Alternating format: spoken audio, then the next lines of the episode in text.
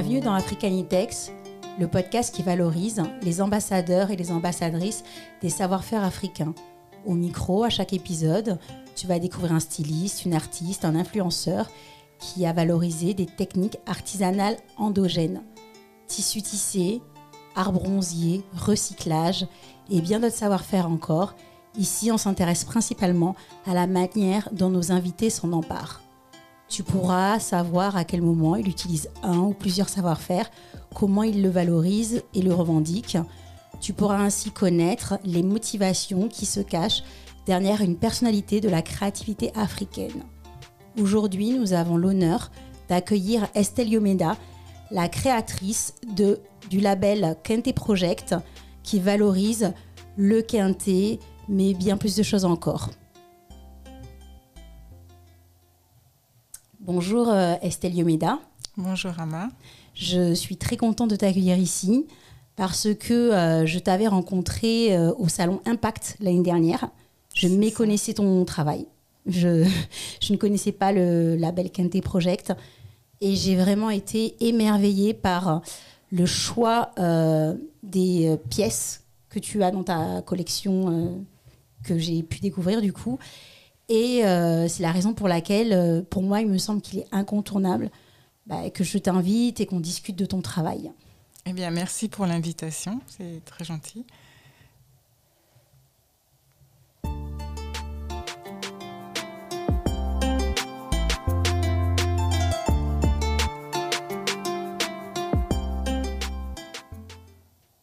Donc tu es née euh, en France Oui, je suis née à Strasbourg, en Alsace. Et euh, tu as fait des études euh, d'histoire d'art de, d'art plastique.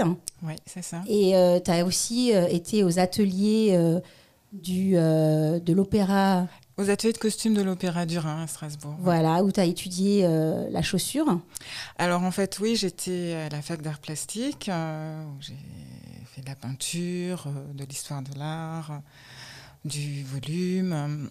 Et après mes études en art plastique, euh, j'ai en effet intégré euh, les ateliers de costumes de l'Opéra du Rhin.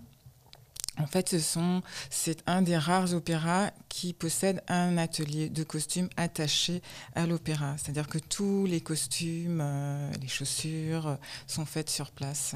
voilà. D'accord. Et donc aujourd'hui, tu, pour la collection 2020 printemps-été, oui. tu as fait une collaboration avec Gérard Darel.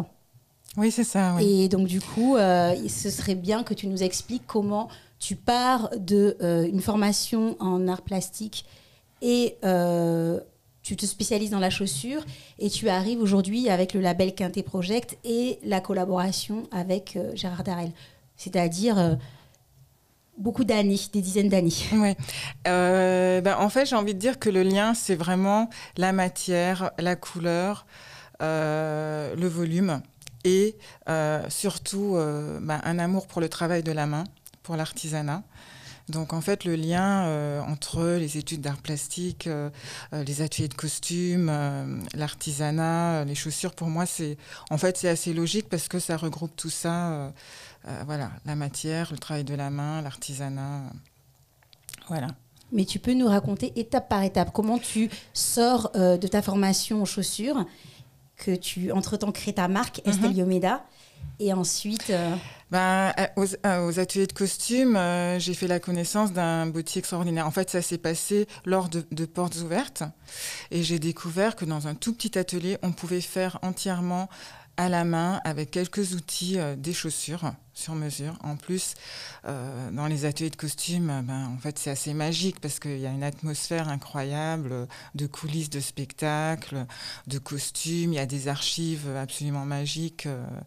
Euh, euh, je me souviens, dans les greniers, il y avait euh, des chaussures à peu près de toutes les époques. Il y avait même euh, un perruquier.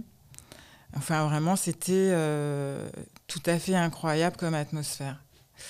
Euh, et donc, oui, en effet, j'ai commencé à, faire des chaussures euh, entièrement à la main euh, auprès de ce boutier. Ensuite, euh, bah, j'ai quitté Strasbourg pour Paris. Et, euh, et là, j'ai rencontré un autre personnage incroyable, Maurice Arnoux, qui était un grand monsieur de la chaussure et qui était un petit peu un bottier philosophe et qui surtout avait un, atelier ouvert, une espèce de, workshop, on va dire, mais totalement ouvert, euh, où il transmettait en fait euh, son savoir. Donc j'ai travaillé avec lui, j'ai continué à me former avec lui pendant quelques temps. Ensuite, je suis passée par le studio chaussures chez Yves Saint Laurent. Là aussi, j'ai rencontré des savoir-faire incroyables. Euh, voilà. Et puis très vite après ça, en fait, j'ai présenté quelques modèles, euh, mais c'était plus des prototypes euh, très artisanaux puisque je les avais fait entièrement à la main. Mais j'étais invitée sur un salon et en fait, ça a démarré comme ça, l'histoire des chaussures. J'ai eu une belle commande de la part de Japonais et en fait, je me suis laissée prendre dans l'histoire, voilà. Et ça a duré 12 ans. Et euh, comment tu caractériserais pendant ces 12 années ton style en termes de chaussures? Alors, c'était des chaussures euh, très féminines, très colorées, avec un petit côté. Euh, bah, tu sentais quand même un savoir-faire un peu bottier l'histoire. voilà, c'est vrai. Et puis des bourrons, en fait. J'ai fait beaucoup de bourrons. À l'époque, c'était pas trop dans la tendance. Je tiens quand même une des premières à faire des bourrons, de la couleur. Voilà, des choses euh, ouais, très féminines et assez euh, euh, ouais, fantaisie, quoi. À l'époque, il n'y avait pas peu de créateurs indépendants en chaussures. Et oui, c'est comme ça que je définirais un petit peu. Ton style. Hum. Ton style de l'époque. Et qui s'est épuré au fil des années, en fait. Je suis allée vers des choses plus graphiques, petit à petit, ouais. D'accord. Mm. Et donc, du coup, euh, vas-y. Bah, euh, oui, en fait, ouais, je disais que je suis allée vers des choses plus graphiques et en fait, je me dis que ben mon attrait pour le kente, ça a été vraiment ça aussi, cette histoire de couleurs et euh, de motifs ultra graphiques pour le coup et totalement intemporels. voilà. En fait, il y a quand même une suite logique dans dans tout ça. Donc, tu finis tes études euh, début des années 90, milieu des années 90. Mhm. Tu travailles dans la chaussure pendant une douzaine d'années. Oui, oui, oui. Même plus en fait, parce que j'ai. Euh, oui, il y a eu un temps de formation et puis après j'ai eu ma marque pendant 12 ans. Avant ça, j'ai un petit peu travaillé pour, euh, pour d'autres. Mais ouais, ma marque, c'était, ça a duré 12 ans, ouais. Et de ces années-là, quels sont, on va dire, tes meilleurs souvenirs euh, en tant que créatrice? Hmm. Euh, alors, meilleur souvenir, un des, meilleurs souvenirs, c'est euh, la première fois où j'ai croisé un inconnu dans la rue qui portait mes chaussures. voilà. j'ai eu d'autres belles choses quand même. J'ai eu la couverture de, du Vogue Italie de façon complètement inattendue. En plus de ça, c'était le magazine était sous cellophane et en l'ouvrant, je découvre que c'était une double page, la couverture, un truc qui se voit jamais. En plus, avec des chaussures, c'est quand même rare d'avoir une couve avec des chaussures. Ah, il y a eu ça. Et il y a eu euh, ben, Björk au Festival de Cannes qui a porté mes chaussures. Ça, c'est quand même a quelques grands moments de, de, la marque euh, de souliers Stadio Meda. Ouais. Et euh, du coup, tu arrives à Quintet Project comment? Alors, euh, en fait, il y a eu la crise de 2009 est passée par là. C'est devenu assez rude hein, pour bon nombre de créateurs indépendants. Euh, voilà, et puis j'avais fait, ça faisait longtemps quand même, j'avais fait énormément de chaussures, je travaillais toute seule, j'avais quand même une envie de, de passer à autre chose. Euh, et, donc je me suis posée quand même pendant, pendant assez longtemps.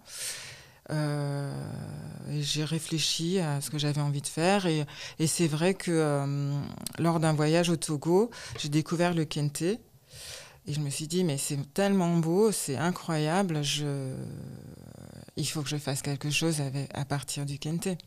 Il faut que je mette en valeur ce, ce savoir-faire qui est très peu connu ici en fait. Et donc du coup, euh, le voyage c'est en 2014 ou c'est avant euh, C'est avant, c'est en 2013 euh, je crois. Mm. Et donc tu, lors de ce voyage, qu'est-ce qui te fascine sur le... Déjà, quel est le moment où tu le découvres À quel endroit en fait?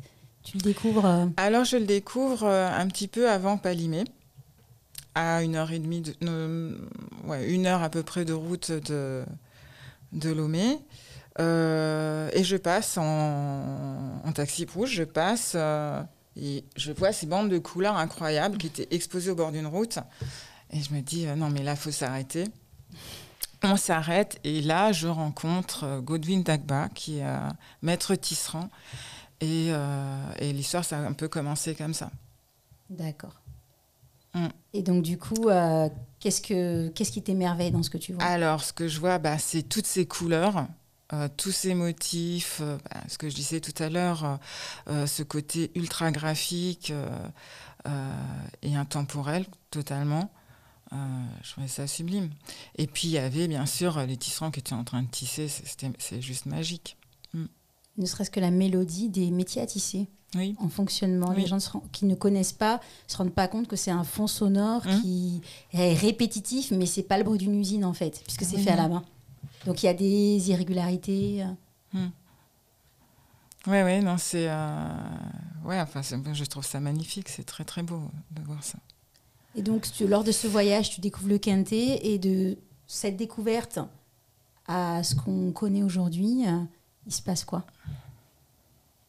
Ben, en fait, euh, j'ai eu l'idée de hum, valoriser le kente à travers le design et de le revisiter en fait de façon un peu euh, moderne. C'est-à-dire que euh, ouais, je, donc je travaille mes propres associations de couleurs pour sortir un petit peu de ce qu'on voit traditionnellement et je, je, réalise en général aussi mes propres compositions à partir des motifs traditionnels. voilà. Euh, et, oui, l'idée, c'est vraiment euh, de valoriser euh, l'artisanat local via le design. Mm. Et du coup, bah, j'en fais une ligne d'accessoires. J'en fais une ligne d'accessoires, mais maintenant, il n'y a, pas que du kente, parce qu'en fait, c'est vraiment au gré des rencontres que j'ai des envies de développer l'une ou l'autre création. Donc, j'ai passé quand même beaucoup de temps en amont du projet, avant de lancer Kente Project, à rencontrer des gens, identifier les savoir-faire, euh, et puis, euh, oui, un peu euh, faire connaissance avec les gens avec lesquels j'allais pouvoir travailler. Donc, en 2016, tu fais quand même un Kiss Kiss Bank. Mmh. Et donc, raconte un peu comment, bah, d'où est partie l'idée du Kiss Kiss Bank et ce que ça t'a apporté en termes de visibilité dans ton parcours bah, euh, L'idée, elle est venue bah, tout simplement parce qu'il fallait que je trouve un petit peu d'un minimum de moyens pour euh, enclencher le projet. Il y a ça d'une part, mais aussi qu'est-ce qui se manque c'est vraiment euh, intéressant pour fédérer autour d'un projet. Déjà, dans un premier temps, c'est intéressant parce que ça, oblige à présenter le projet de façon concise et percutante. Et, euh, et aussi, euh, dans un second temps, ça permet de, oui, de commencer à, à fédérer une petite communauté euh, autour de, du projet. Mm.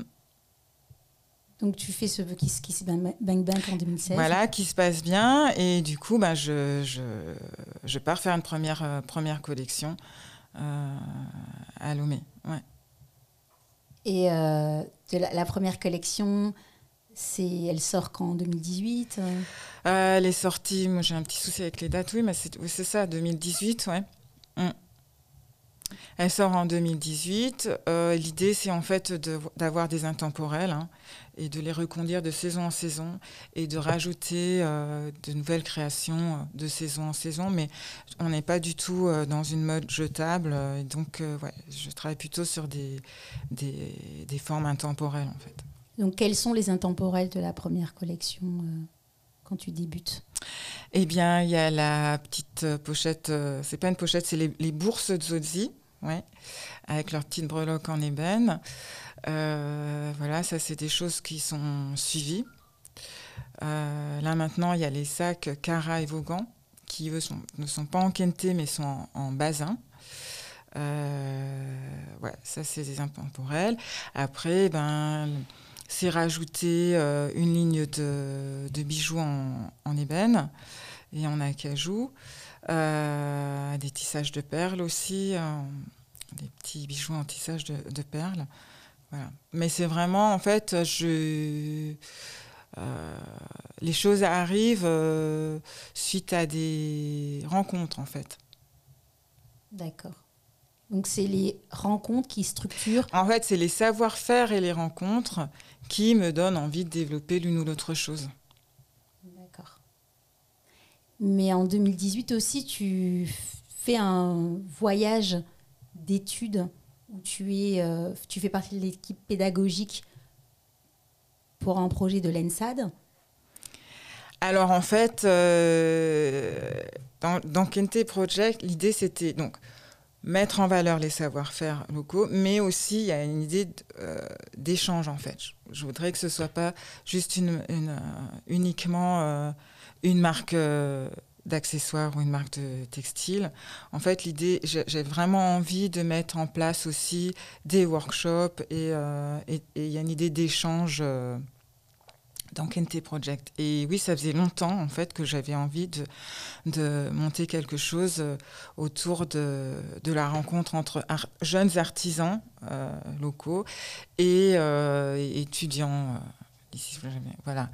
Et donc, donc, on a mis en place, effectivement, avec des étudiants de l'ENSAD et sur place, euh, Mablé Agbodon et son centre de formation artisanale, un workshop où l'idée, en fait, c'était euh, que, qui, que se mette en place une conversation créative et que euh, des objets naissent de la rencontre entre artisans et, euh, et designers, en fait, que ce soit une, dans un esprit de co-création, en fait. Voilà. Donc, combien d'étudiants Et c'était, moi, mon idée, c'est vraiment aussi de, voilà, d'éveiller euh, les, les, jeunes artisans euh, au design, quoi. Voilà. Et d'essayer de transmettre, euh, enfin, de, de, faire comprendre comment le design peut être un, un apport pour l'artisanat. Et combien d'étudiants partent du coup dans ce s'engagent dans ce ouais, projet C'est une dizaine, une dizaine d'étudiants. Voilà.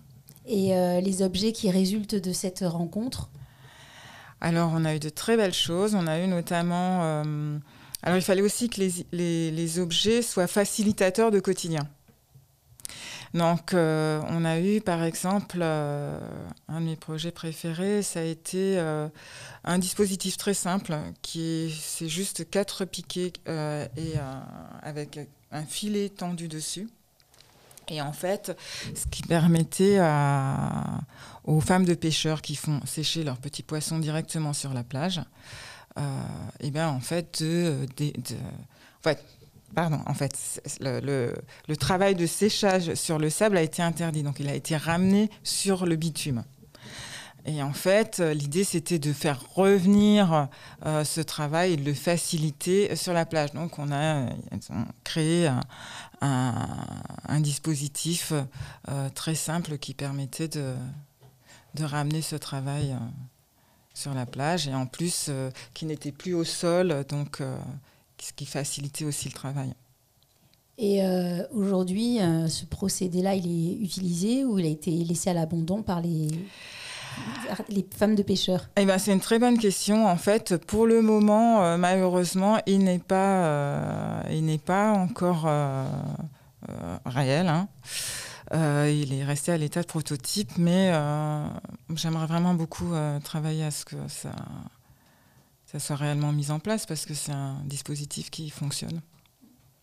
Et quel autre projet de cette collaboration, de cette conversation créative pourrais-tu euh, nous faire part? Euh, on a eu aussi un joli projet qui s'est monté avec l'atelier Taillé Taillé, qui est un atelier, on va dire c'est un collectif de jeunes euh, artisans togolais, artisans et artistes. Euh, il y a un ébéniste, il y a des bâtiqueurs, il y a un peintre, un tailleur. Et euh, avec l'ébéniste et le bâtiqueur, euh, il y a eu un projet de montée. En fait, c'était à partir des, out des outils de, de, de c'est-à-dire les tampons qui sont réalisés en bois pour les motifs. En fait, ça a été revisité sur, un seul et même outil. En fait, il y a la possibilité de mettre euh, euh, cinq motifs différents. voilà, et de les combiner et en fait créer une multitude de, motifs à partir d'un seul et même outil. D'accord, donc ça c'est en Je ne sais pas si c'est très, très clair, mais on ira faudrait poster, le, sur, euh, voilà, poster sur les réseaux sociaux ça, au, moment du, voilà, au moment de la publication du, de l'interview pour que les gens aient Mhm, une idée mhm. fixe de, ce, de ces projets qui sont importants en fait. Mm. Des facilitateurs du quotidien, c'est avec une dimension design, ça reste toujours euh, un apport en Mhm, termes de mutualisation des, des savoir-faire. Et donc du coup, on est en 2018 hein, et tu fais une collaboration euh, pour cette saison avec Gérard Darel. Elle se passe à quel moment? À quel moment ta collection intègre? Euh, et ben en fait, c'était, euh, on s'est rencontrés. euh, j'ai rencontré Valérie Gerby de chez Gérard Darel en octobre, novembre dernier. Euh, voilà, elle a eu un coup de cœur sur le travail et du coup, euh, eh ben, elle a voulu mettre en avant euh, dans les boutiques deux modèles de sacs que j'ai réalisés. Voilà. Et en fait, l'idée, c'est de, mettre en avant, de, porter un peu les projecteurs sur le, sur le travail de marque éthique. D'accord. Donc maintenant, c'est un, voilà, c'est une dimension de Gérard Darel de mettre en avant des créateurs éthiques. C'est ça. D'accord. Et du coup, cette collaboration, tu t'y attendais ou c'est quelque chose qui a été un peu inopiné euh Euh, non, je m'y attendais pas vraiment, mais en fait, quand on fait un salon, c'est vrai qu'on s'attend toujours à avoir. euh, on il peut toujours y avoir des opportunités. Euh, voilà. Après, on ne sait pas, on ne sait jamais quelles opportunités vont arriver, mais euh, voilà, c'est des choses qui peuvent arriver. Donc le salon dont tu parles, c'est le salon où je t'ai rencontré, c'est Impact. C'est ça. Mm. Donc Impact, Mm. euh, tu t'y es inscrite. euh, dès- Enfin, tu sais, c'est un salon auquel tu te serais inscrite euh, dès le début, en fait, ou c'est quelque chose où tu t'es dit que ton profil corroborait bien avec l'esprit du salon? Il Euh, ben, faut quand même beaucoup réfléchir avant de se lancer dans un salon. Donc euh, oui, il faut essayer de ne pas se tromper et puis de, de faire les bons choix. Donc euh, oui, en effet, je pensais que ça, ça pourrait être adapté à, mon, à ma collection. Mm. Et en termes de visiteurs, euh, quels ont été les retours? Euh, bah, très bon retour. Moi, ça n'a pas été le, le premier salon que j'ai fait, hein. c'était euh, le deuxième. La collection est plutôt bien reçue, ouais. Très bien reçue. Euh, voilà. Après, c'est vrai qu'on est dans une période euh, pas facile, enfin de moins en moins facile, hein, du coup, mais euh, ouais. Et le salon que tu faisais précédemment, c'était lequel? Bah, J'avais fait workshop aussi, mais c'était, pardon, Who's Next, mais, mais Impact, c'était nouveau en fait. Voilà. D'accord. Donc, on a vu un peu comment tu, on va dire comment tu as évolué. Mhm. On a vu ton parcours depuis euh, les chaussures, ta propre marque, jusqu'à Quintet Project. Maintenant, on va passer à la manière, on va dire, dont tu valorises le Quintet. Et si tu peux nous préciser, euh, je te poserai les questions pour que tu nous précises mieux ton travail, comment tu crées tes collections.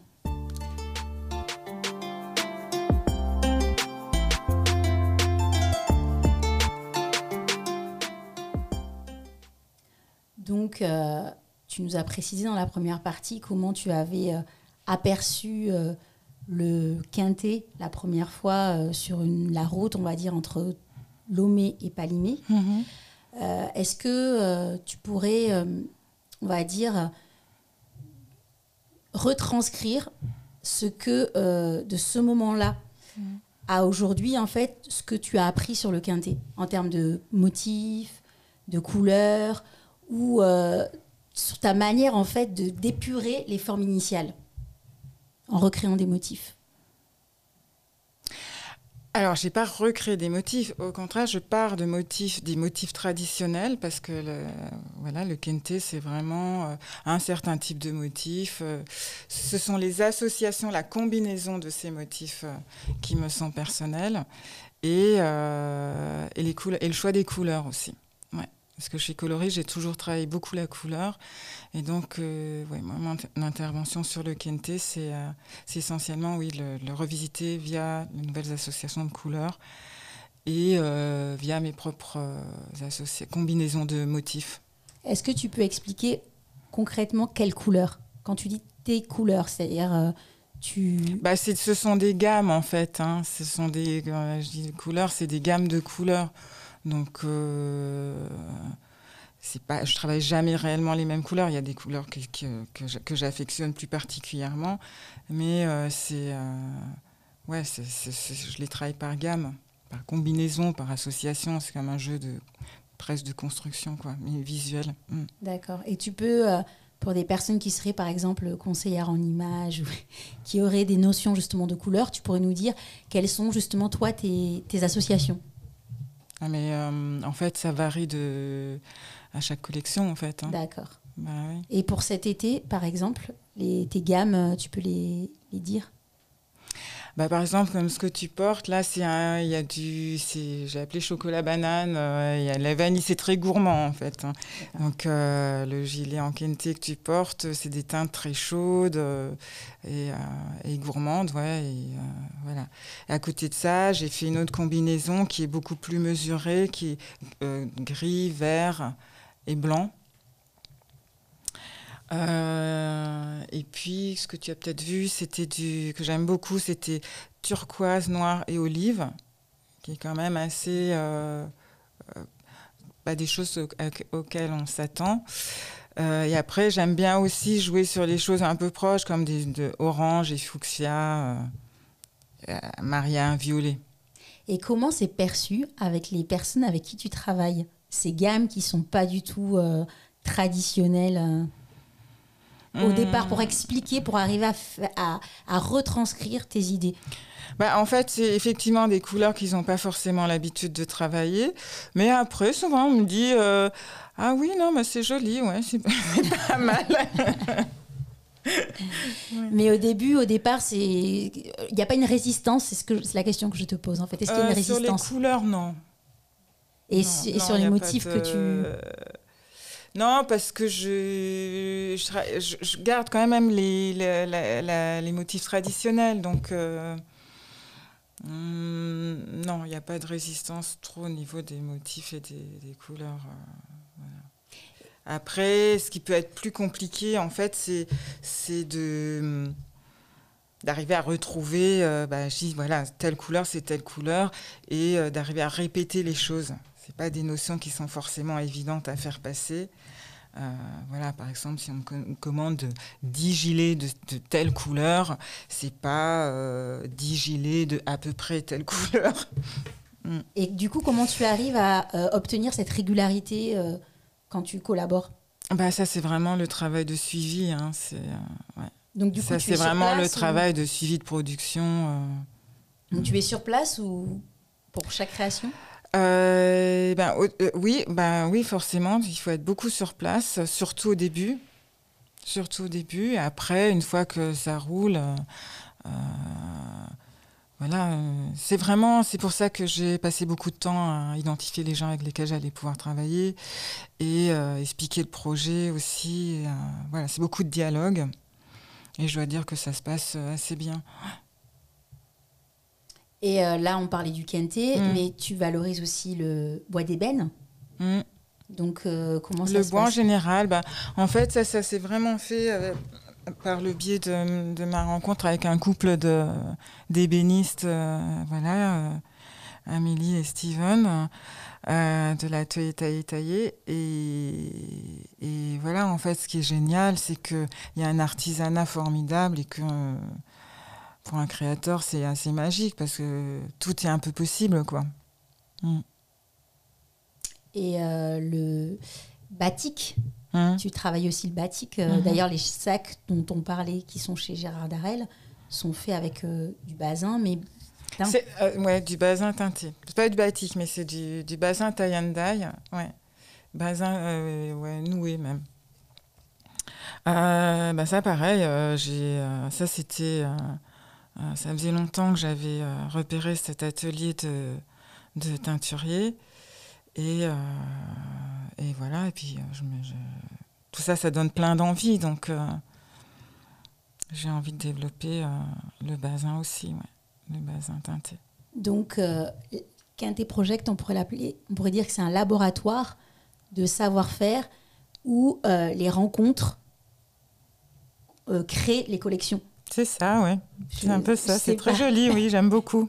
je sais pas, tu pourras la noter. C'est ça, c'est parfait. Mais euh, c'est de ce que tu racontes. Et donc, du coup, en termes de collaboration, quels sont. Euh, tu as fait une collaboration avec l'ENSAD, tu disais, euh, enfin, tu as été directrice Oui, c'est un workshop. Un workshop.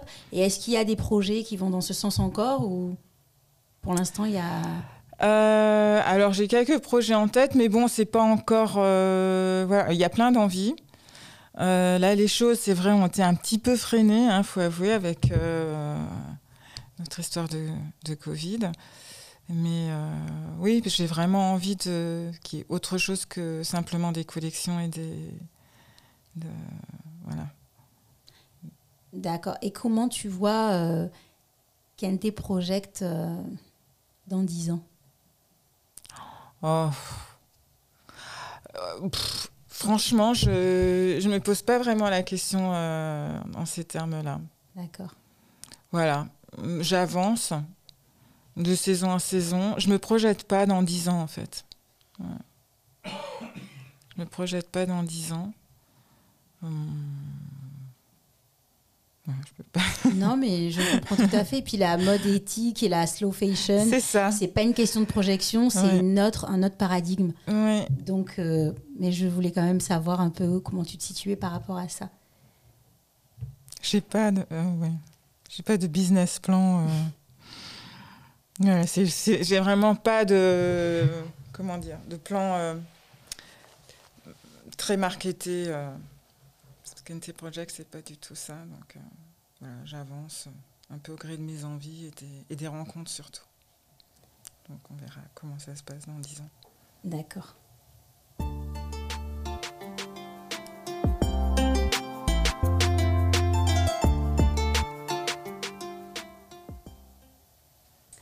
Donc, euh, on a vu un peu comment tu travaillais, comment tu fonctionnais et ton parcours. Est-ce que dans cette partie, tu pourrais nous livrer un peu tes goûts à travers euh, cinq choses que je vais te demander? Voilà. À savoir, euh, quel est, euh, selon toi, l'accessoire, l'intemporel à avoir inconditionnellement dans sa garde-robe et du moins celui que toi tu as personnellement? Hmm. Un seul. Bon, tu peux en avoir un. Alors, j'ai envie de dire euh, un, beau sac. Un beau sac Kente Project, mon sac Vaughan, qui a une. Euh, alors, je vais dire pourquoi quand même. Euh, c'est un sac qui a un énorme volume, en fait, et qui est ultra léger. Et quand je dis qu'il a un, énorme volume, c'est-à-dire que de tout petit, il peut se gonfler comme un énorme ballon et on peut euh, partir une semaine, euh, on peut mettre ses affaires pour une semaine euh, dedans. voilà. Et ce qui est bien, c'est qu'il est tout léger. D'accord. Avec des magnifiques. En sans cuir. Merci. Voilà. Avec un point cellier, c'est ça? C'est ça, un point cellier. Oui, tout à fait. Donc il y a un peu la signature Kente Project, le petit triangle en couture cellier. Mm. Et euh, si tu devais parler d'un film qui t'a marqué, euh, ce serait lequel? Oh, il y en a plusieurs. Hmm, c'est dur comme ça.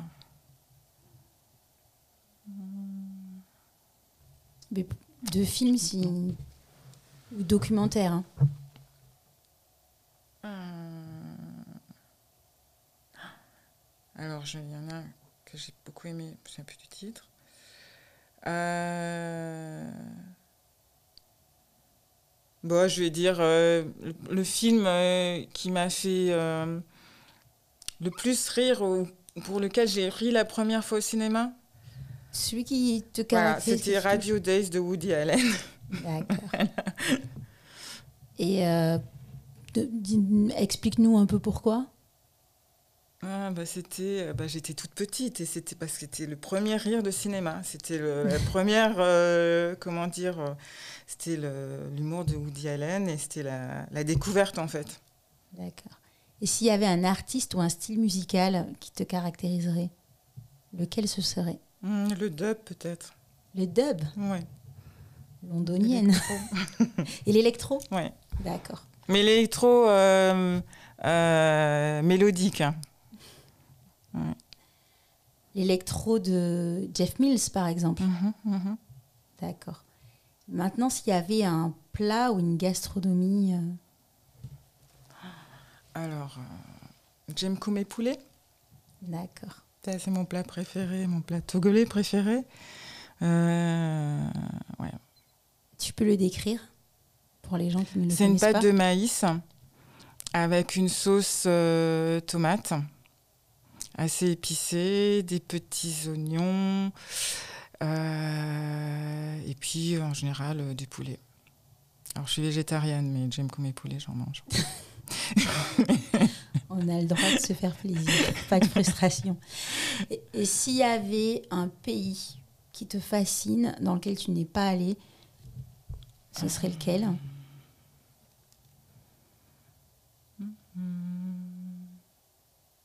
Oh, J'aimerais peut-être aller euh, au Costa Rica, ou j'aimerais aller euh, hmm, en Islande.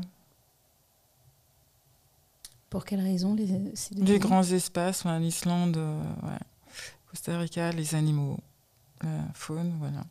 Et quel est ton rapport au Togo? Euh, eh ben, Du côté paternel, on est togolais. D'accord. Mm. Oui. Et, et, le Kente, d'ailleurs, on est de l'ethnie Evé, euh, et ce sont les Évés du Togo et du Ghana qui font le Kente. Et les Ashanti aussi. Mais... Et justement, dans ton projet, ce qui est intéressant, c'est que tu ne scintes pas euh, le quintet en t'intéressant au quintet EV, puisque comme c'est du côté togolais et du côté ghanéen, mmh. je trouve que ton projet, il caractérise aussi l'histoire du Togo. Parce mmh. que euh, si c'est du côté ghanéen et togolais, c'est à cause de la, de la, de, la scission, en fait, de mmh. l'histoire. Tu peux un peu nous parler de cette histoire, euh, nous dire deux, trois mots? Non, juste qu'en fait, c'est le même peuple, hein, en effet, des deux côtés de la frontière. Voilà, qui parlent la même langue euh, et qui ont les mêmes traditions. C'est ça. Il y a le côté francophone et le côté anglophone mm. chez les évêques, mais effectivement, ils ont le même tissage. Mm. Merci beaucoup. merci à toi, Anna. Merci pour ce moment. merci beaucoup à Estelle Yoda pour euh, cet euh, épisode. Je remercie également le studio Majorel, Moussa Kouaita pour la bande sonore.